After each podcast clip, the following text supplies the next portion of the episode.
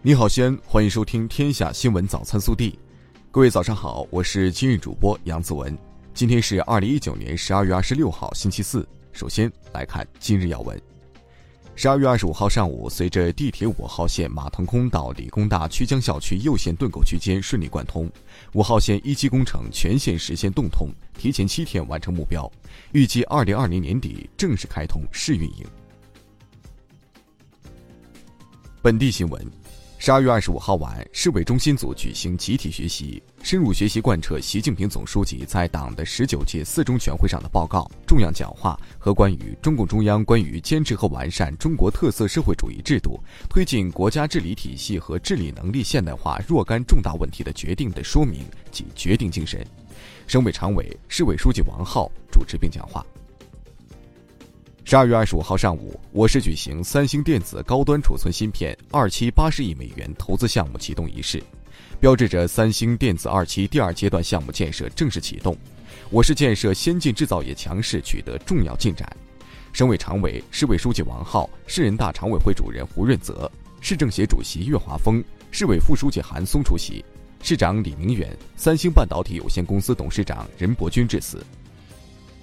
日前，二零一九国民旅游消费报告指出，二零一九旅游消费二十强城市依次为上海、北京、广州、成都、深圳、杭州、重庆、南京、天津、武汉、西安、苏州、青岛、长沙、昆明、沈阳、宁波、东莞、郑州、佛山。西安位列第十一位，在西北城市中位列第一。十二月二十六号，国道三幺零西安过境公路将正式开放通车，全线投入运营。西安东北、西南方向的车辆过境能力将得到进一步提升。十二月二十五号，陕西省人民政府新闻办公室举行新闻发布会。据悉，截至目前，全省六十岁以上老年人口为六百七十四点七万，占人口总数的百分之十七点四六。老龄人口以每年百分之三左右的速度增长，预计到二零二零年，六十岁以上老年人将达到六百九十万。为了优化大雁塔周边区域交通环境，充分利用道路资源，经西安市交通警察支队交警曲江大队会同西安曲江新区管理委员会研究，拟对芙蓉西路、慈恩路到西影路实施双行。唐风陵位于富平县曹村镇北侧的金瓮山之阳，是唐代第十位皇帝李诵的陵墓。十二月二十五号，陕西省考古研究院公布了唐风陵最新考古成果，在其陵园内不仅发现了夏宫，还发现了唐代阙楼建筑中最高等级三出阙。暖新闻。当十名年逾古稀的老人拍手一起为他们九十八岁的历史课老师唱响生日歌时，所见者都不禁眼泛泪光，感叹历久弥坚的师生情。十二月二十四号是西安市第十八中学退休教师赵丽的生日，二十三号，他的学生们相约赶到老人位于纺织城三棉社区的家中，为即将七乙之年的恩师庆祝生日。国内新闻。外交部发言人耿爽二十五号在例行记者会上表示，中俄将于二零二零年至二零二一年举办中俄科技创新年，相信两国科技创新合作将取得更多新成果。针对暴徒在圣诞节期间的暴力破坏行径，香港特区行政长官林郑月娥二十五号在社交媒体上发文表示，特区政府必定全力遏制暴力，令所有违法的人面对应得的后果，务求恢复社会秩序，让市民可以。正常生活。近日，中共中央办公厅、国务院办公厅印发了关于促进劳动力和人才社会性流动体制机制改革的意见，并发出通知。